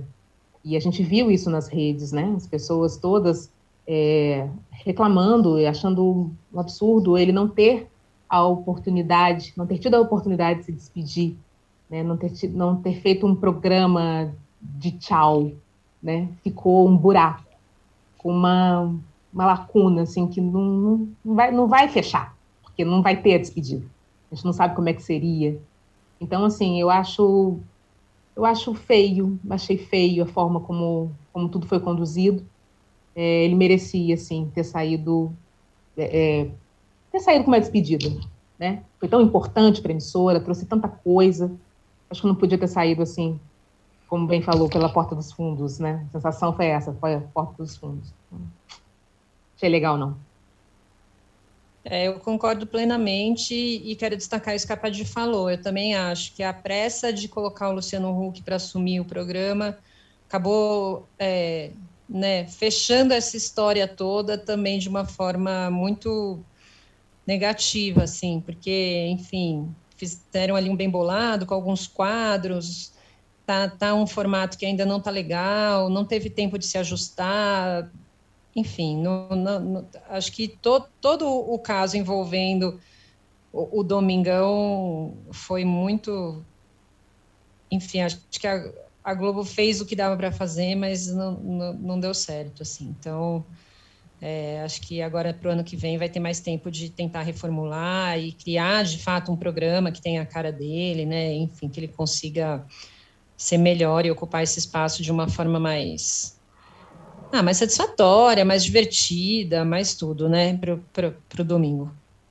Bom, gente, vamos para o jornalismo agora. Jornalismo também passou por uma dança das cadeiras, né? Teve algumas mudanças é, no Fantástico, até como consequência de tudo isso que a gente já falou, né? A, saída do Tiago, e aí o Tadeu Schmidt foi para o BBB, Maju entrou no Fantástico, temos muitas mudanças também no jornalismo, mas acho que foi um ano, a exemplo do ano anterior, um ano de muito trabalho, né? De, de coberturas dramáticas, de momentos emocionantes, de um jornalismo muito engajado. É, como que você enxerga, Marcele? É, foi um, um ano realmente bem, bem cheio, né? É, eu, eu, obviamente, nessa, a gente está falando sobre dança das cadeiras, essa dança das cadeiras também se fez presente no jornalismo, e eu achei muito interessante é, e muito emblemático essa dança acontecer no Fantástico também, né? Saída do Tadeu, entrada da Maju, a gente tem aí duas mulheres apresentando o Fantástico, coisa que é inédito, e, e bem representadas. Eu acho que isso, isso de, uma forma, de alguma forma meio que simboliza um pouco né, toda essa, essa transformação que também se deu dentro do, do jornalismo. É, eu acho interessante, eu acho bem, bem interessante, bem movimentado, né? Foi bem um, ano super movimentado também nessa, nessa categoria.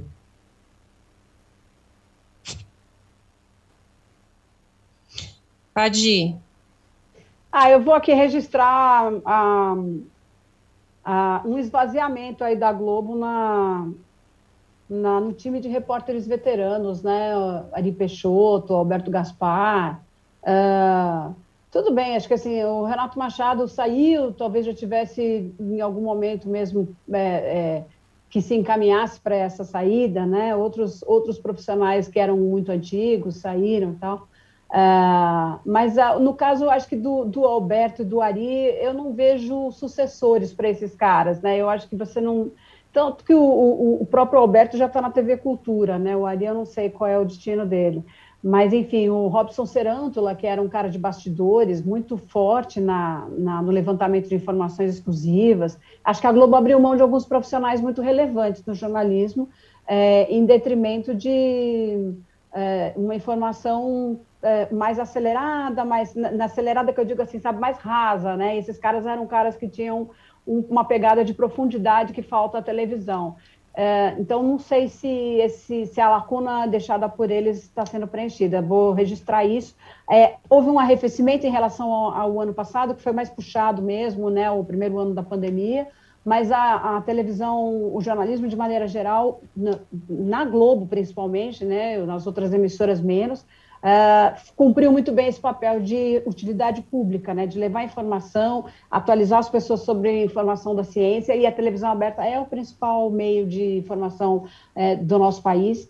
Lamento aqui um pouco pela, pelo arrefecimento além da conta né, da Record e do SBT, que estão sempre muito alinhados com o governo, mas é bom que eles não tenham entrado, pelo menos, na vibe anti-vacina, então por aí já é alguma coisa. O Maurício Sticer, acho que escreveu muito bem sobre isso. A Rede TV acabou ficando numa posição mais delicada nesse sentido, porque é, corroborou e ajudou a espalhar algumas das fake news do presidente em relação à imunização.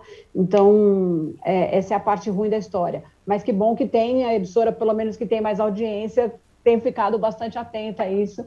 Então, o saldo é positivo, mesmo com todas essas perdas. A gente teve, né, Aline, até você lembrou isso quando a gente estava conversando sobre a pauta do programa, também o caso do Alexandre Garcia, né, que foi demitido da CNN. Acho que foi um dos nomes mais emblemáticos, assim, que seguiram defendendo o tratamento precoce contra a Covid e duvidando de vacina, enfim, tendo um posicionamento bastante delicado ali com relação a isso, e, na minha opinião, até antiprofissional, antiético, enfim. É, você quer comentar um pouco, Aline, falando um pouco sobre esses posicionamentos? É, o, a forma que eu vejo assim o jornalismo em 2021 é muito parecida como eu vejo a posição de médicos mesmo na, na sociedade, né? Que a gente, ao mesmo tempo que a gente teve que lidar com médicos que passaram, que passam informações corretas, que nós devemos seguir, orientações né, embasadas, profissionais, nós tivemos médicos em que receitavam remédios não comprovados cientificamente, passavam tratamentos totalmente errados. E isso não era também tão um caso isolado. Parece que no jornalismo é isso. Ao mesmo tempo que a gente teve jornalistas, né, que é, fizeram esse serviço, passaram informações verdadeiras, a gente teve parte desse jornalismo prestando um serviço, né, que não é, é, é antiético, é como você disse, Débora, mas é antiprofissional, é anti tudo, né? E, e aí é, é, muito triste também ver essa situação, né? Que até acho que dá para entrar, fazer só um programa para debater a, os desafios mesmo do jornalismo nesse período, e são muitos. É, exist, existem as fake news, mas existem até os jornalistas em, em grandes canais transmitindo essas fake news. Então, acho que é, é, é, muito triste essa confusão em que as pessoas têm levado a questão do que é mentira, o que é verdade, quem define o que é mentira, quem define o que é verdade, e criando como se fossem verdades paralelas e não importa, né, uma pesquisa científica e é, coisas realmente apuradas. E aí isso eu também queria destacar que assim a gente teve isso em relação à pandemia, mas infelizmente é, o domingo é o domingo maior, do, o programa da, da Record da noite, domingo espetacular. espetacular Domingo Espetacular. O Domingo Espetacular, ele tendo uma série de reportagens, né, com, com uma um, um, passando informações, né, falsas no sentido, ah, vamos demonizar, é, sei lá, esse tipo de desenho, um, um, um anime, né, vamos demonizar desenho japonês, e, e aí uma série, vamos falar da, da questão de como é, questões de saúde mental da pior maneira possível. Então, também tem esse ponto, né, do jornalismo ainda sendo utilizado para finalidades ideológicas, porque a reportagem que a gente vê no Domingo Espetacular parece muito com a propaganda da Universal nos intervalos dos programas da Record. Então, no momento em que a reportagem parece com o discurso né, de uma igreja como a Universal nos intervalos, o buraco tá, tá, tá, tá muito baixo, tá muito difícil, né? Então, por isso que eu acho que é muito bom saber que existe um jornalismo bom fazendo seu trabalho nesse momento. Acho que até você citou, né, Aline, uma frase que foi uma frase que o próprio Alexandre Garcia falou, né? Eu até destaquei isso aqui no meu, no meu roteiro, porque eu fiquei muito chocada, porque ele diz: em 50 anos de jornalismo, eu nunca vi uma situação como essa, em que se estabelece o que é falso e o que não é. Mas quem estabelece? Mas em 50 anos de jornalismo ele não entendeu quem estabelece ainda, né? Quais são as, as, as, as organizações, quais são as fontes mais confiáveis, quais são, né, que a ciência é importante para estabelecer isso e tudo mais, eu acho bem, é muito decepcionante mesmo. Bom, é, vamos para os melhores, Aline, quer, quer destacar o seu melhor? Tá. É, o meu melhor, eu acho que foi a cobertura da Globo durante as Olimpíadas.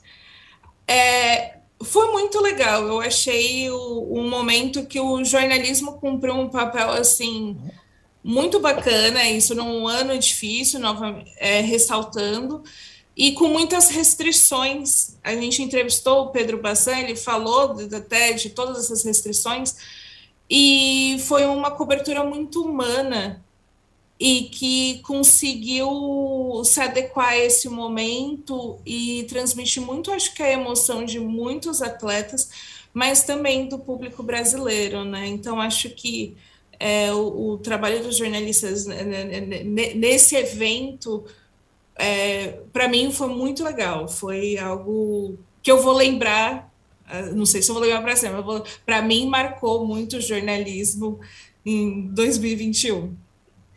Bem lembrado, a gente fica falando de pandemia, de pandemia, né? A gente esquece desse, desses outros episódios. Foi mesmo, foi uma cobertura muito emocionante, também achei. Padi, seu melhor do jornalismo. Ah, eu acho que o melhor fica sendo mesmo a percepção da CNN do quanto fazia mal aquele discurso do Alexandre Garcia ali por mais que os âncoras discordassem e pontuassem contra o que ele dizia, é, era uma atitude esperada do canal, que então eu considero isso um divisor de águas na minha renovação de esperanças em relação à CNN Brasil. Boa, Marcele. Eu vou junto com a, com a Aline, porque eu acredito que num ano que tem tem os jogos, né? Assim, é, é um, já é um desafio grande para o jornalismo poder cobrir da, da melhor forma possível, levar as informações, é, trazer com emoção, já é, já é um, uma, uma, um grande trabalho.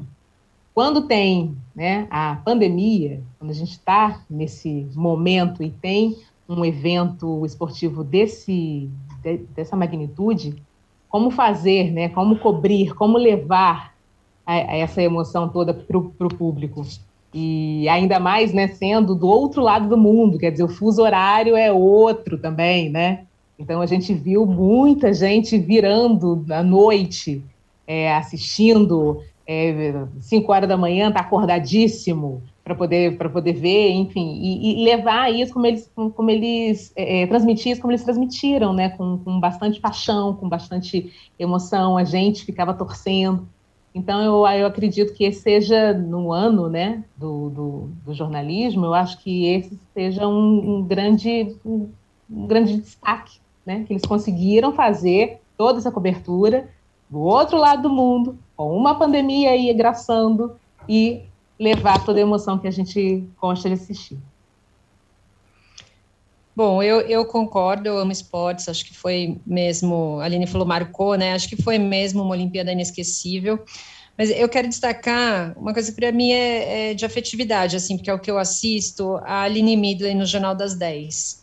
É, eu acho que foi um espaço muito importante, aberto ali, é, e ela é, é, incrível, eu acho que ela é mais do que apresentadora, eu acho que ela está se fazendo uma âncora no comando do jornal. É, ela conversa, ela debate, ela traz considerações. Eu acho ela muito, muito boa, assim, e, enfim, acho que é um espaço ali que para o noticiário é, é muito importante. E gosto demais do trabalho dela, assim. Então, para mim, eu quero destacar como uma das melhores coisas aí desse ano. Vamos para os piores? Aline? Bom, para mim, é, o pior é o espaço de discursos negacionistas por parte de jornalistas. Acho que tanto na, na CNN, porque até Alexandre Garcia ser demitido, acho que fez muito estrago, e também Jovem Pan aí, né, dando espaço Jovem Pan News dando espaço para esse tipo de discurso. Padim. É, eu, eu, podia citar a Jovem Pan News também, mas assim, a Jovem Pan News, é, no conjunto da obra é aquilo, né? É, não há nem a contestação, como a CNN talvez se preocupasse em demonstrar. Eu acho que a Jovem Pan abraçou realmente uma linha bolsonarista como lhe convém, foi uma observação feita pelo André Marinho, né, que participava do Pânico, teve aquele episódio lá horroroso da entrevista com o Bolsonaro, que é, o Bolsonaro largou a entrevista no meio, depois de uma semana o, o André foi demitido. Enfim, é, isso foi, ficou muito claro ali. Assim, é uma posição que a empresa abraçou e eles estão nessa linha. É, eu acho, eu, eu, lamento muito pelo histórico né, da, da Jovem Pan, porque é, mesmo que ela sempre tenha tido uma linha conservadora, é, é um, uma marca muito forte, né, de muitos anos, com alguma com espaço para lados divergentes que não tem havido. Então, eu ponto isso com a, a, consideração de, que eu tenho pela marca Jovem Pan, que é, vem de muito tempo aí, de, de um trabalho que eu já admirei bastante e, e tem adotado uma linha arriscada, porque dependendo do governo que for eleito, eles não, não vão trocar de lado de uma hora para outra, né? Então fica uma, assim, uma emissora de torcida, assim. Mas é, não, por um lado é bom que você já sabe o que esperar dali, né? Mais ou menos isso. Lamento, mas talvez pela Rede TV, que seja um canal aberto e também é, siga essa linha da fã sem o mesmo sucesso, que a fã pelo menos tem um público ali fiel e absolutamente fanático por aquele discurso. Marcele. É, e bota fanático nisso e bota fanática nisso. Bom, é, eu também vou nessa linha. Eu acho lamentável também darem espaço para esse tipo de discurso, um discurso que a CNN viu que pode ter demorado, mas viu que não valia a pena. É, e, enquanto isso, a Jovem Pan abraça mesmo, justamente pela, pela linha que vem seguindo. Então, eu acho bem lamentável esse tipo de espaço, o espaço que dão para esse tipo de de considerações. Bom, eu vou concordar plenamente com vocês, eu não tenho nem o que acrescentar, acho que vocês foram perfeitas, e é isso mesmo. Apenas, apenas lamento.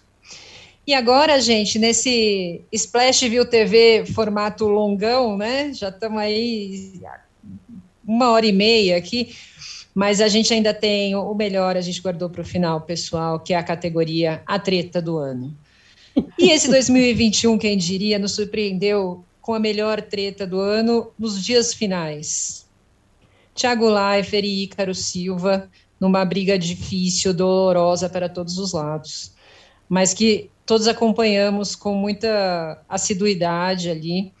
Acho que foi uma das grandes tretas do ano. Tivemos também Camila Queiroz com a Globo, o Faustão que a gente já citou aqui. Então, eu vou, sem mais delongas, abrir o espaço para as minhas colegas comentarem qual foi a treta do ano para vocês, afinal. É... Aline, vai. Bom, já vou dar o meu voto.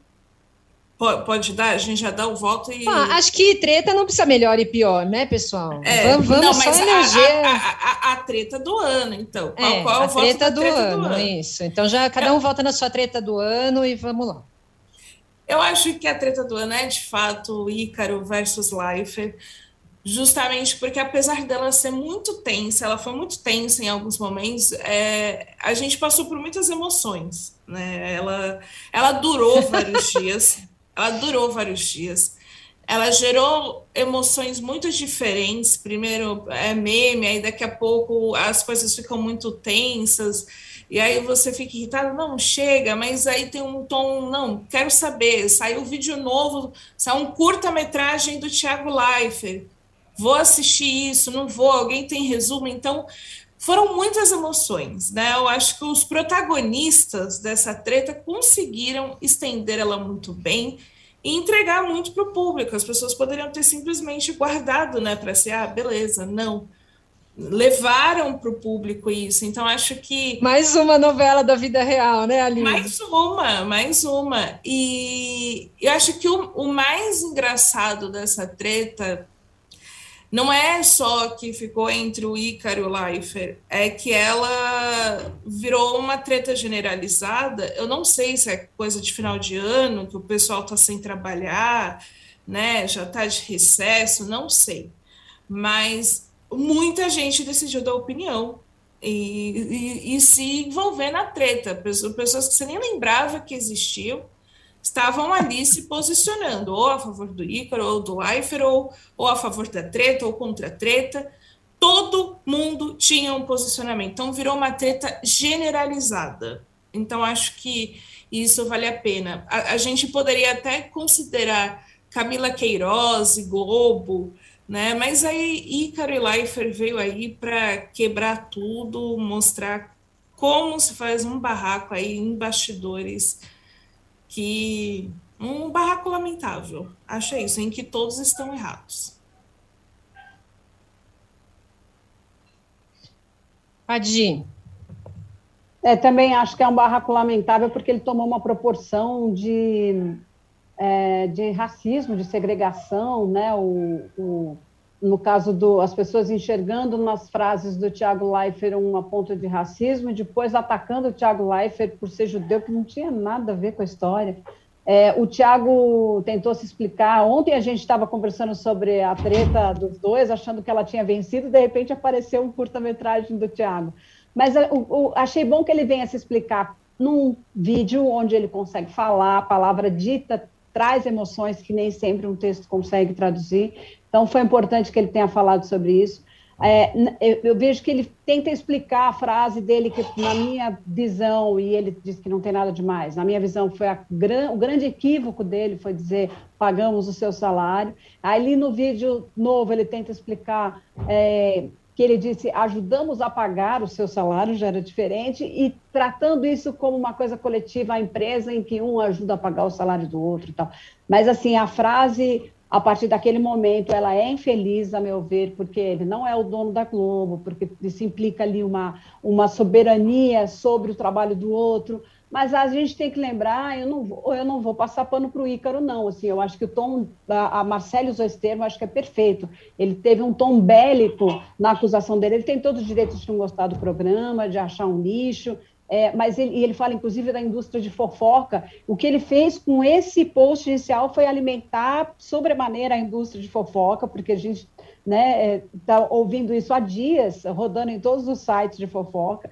Então, ele acabou alimentando, primeiro, uma discussão sobre o programa que ele acha um lixo e a indústria da fofoca que ele também acha um lixo. Eu acho que teve um tom muito equivocado na, na, na crítica dele, que gerou uh, os equívocos do Tiago, e daí, como disse a Aline, apareceram pessoas que a gente nem lembrava que existiam, defendendo o lado A, lado B, é, e, e, que é tudo muito lamentável, porque dentro das suas áreas, todo mundo tem coisas medíocres e coisas bacanas para ressaltar, entendeu? Mesmo os reality shows, e a gente falou disso aqui, nesses dois últimos anos, conseguiram trazer questões para um público que talvez não vá ler a, a, as revistas é, é, pensantes, e mas assiste um reality show e fica sabendo de coisas que ele não sabia. Né? Não, não é um, um, público engajado que vai ler tese de mestrado, mas vai saber sobre racismo, sobre feminismo, sobre machismo, coisas que aparecem no programa.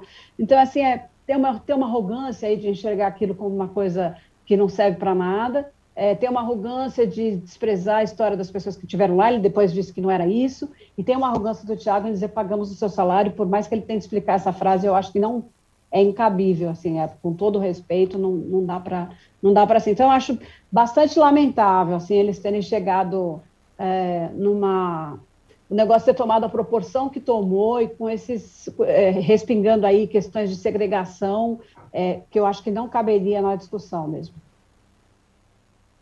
Marcele. É, é, sem dúvida, eu acho que uns 45 do segundo, quase dobrando ali, chegando 2022, essa treta realmente vai ficar marcada como a treta do ano. E eu acho que tudo ali é, se limitaria em uma palavrinha: respeito.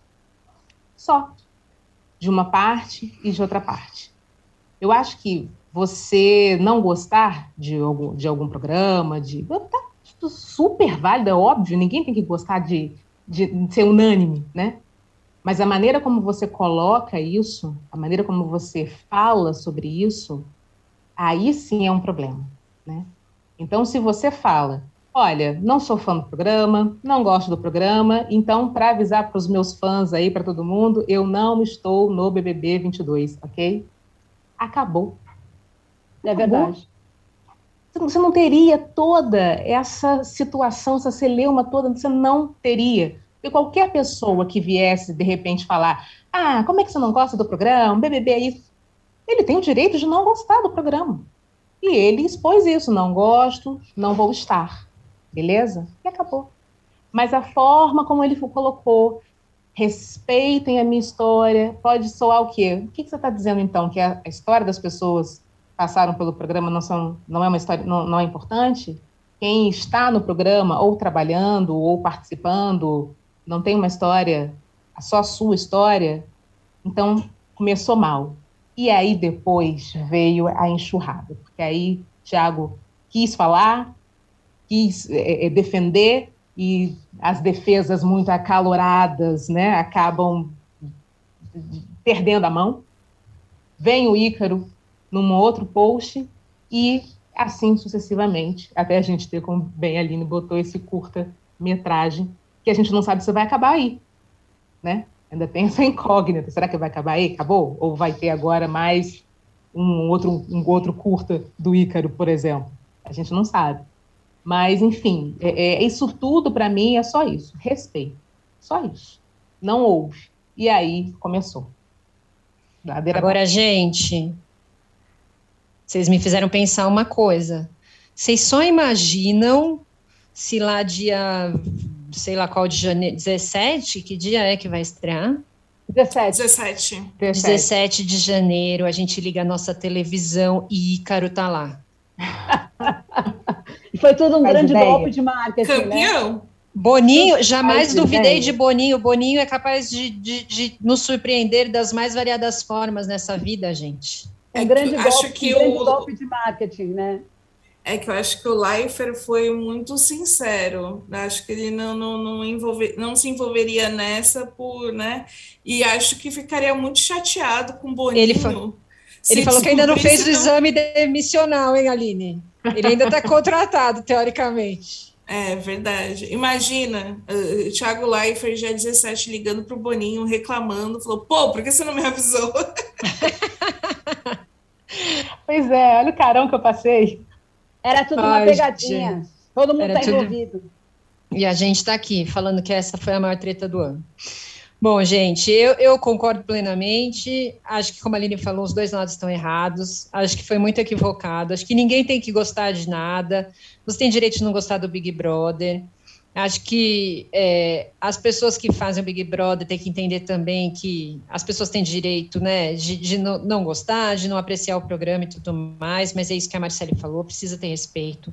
Acho que questões pessoais muito delicadas foram colocadas em pauta ali, que são questões que não, sabe, tanto você, a gente paga o seu salário, como o pai do outro, a religião, houve discussão envolvendo raça, acho que tudo, foi tudo um, um, um grande conglomerado de falta de respeito em todos os aspectos. Então, enfim, embora, como a Aline tenha falado, né, a gente acompanhou, a gente participou, em alguns momentos a gente se divertiu, mas eu acho que na maioria das vezes todo mundo ficou muito tenso e muito nossa, mas o que está acontecendo, né? É, teve alguém que eu li um tweet, acho que foi da Lívia Laranjeira, ela falou os dois a 80 por hora, né? Tipo, muito acelerados, muito fora do, do tom e do, do, do momento ali. Então, vamos torcer para que tudo se acalme, né? Passagem de ano, que todos passem o ano bem, perto dos seus, nossos ouvintes também é, com suas famílias, com saúde, com amor, perspectiva de um ano melhor, mais tranquilo e de muita felicidade. E acho que por hoje é só. Querem deixar uma mensagem, pessoal? Feliz 2022 para todos, com muitas cenas novas, inéditas e bacanas. É isso aí, pessoal. Feliz 2022 e essa treta toda só é um sinal do que vem no ano que vem. Então a gente se vê aqui debatendo tretas mais tensas no ano que vem. É. Gente, um feliz 2022 para todo mundo. Obrigada pela audiência de vocês. A gente vai estar aqui ano que vem, firme e forte, esse quarteto. Eu posso chamar de quarteto fantástico? Ou vai ser muita arrogância minha? Pode, você pode, Marcele. Brincadeira, gente, mas a gente vai estar aqui é, enfim, conversando, que é a coisa que a gente mais gosta de fazer é conversar, bater papo sobre TV, sobre novela. Feliz 2022, gente. Eu vou me despedir aqui, ó. Ícaro, te vejo no BBB. Deixei o gancho, Marcele. Para ano que vem. Viu? Que Arrasei. gancho, hein? Arrasou. Aprendeu Tchau, gente. Ah, gente, curtam, curtam, por favor, o nosso vídeo, tá bom? O último do ano, façam essa gentileza. Agora fui, Viraliza. beijo. Beijo. Até ano que vem. Tchauzinho. Beijo.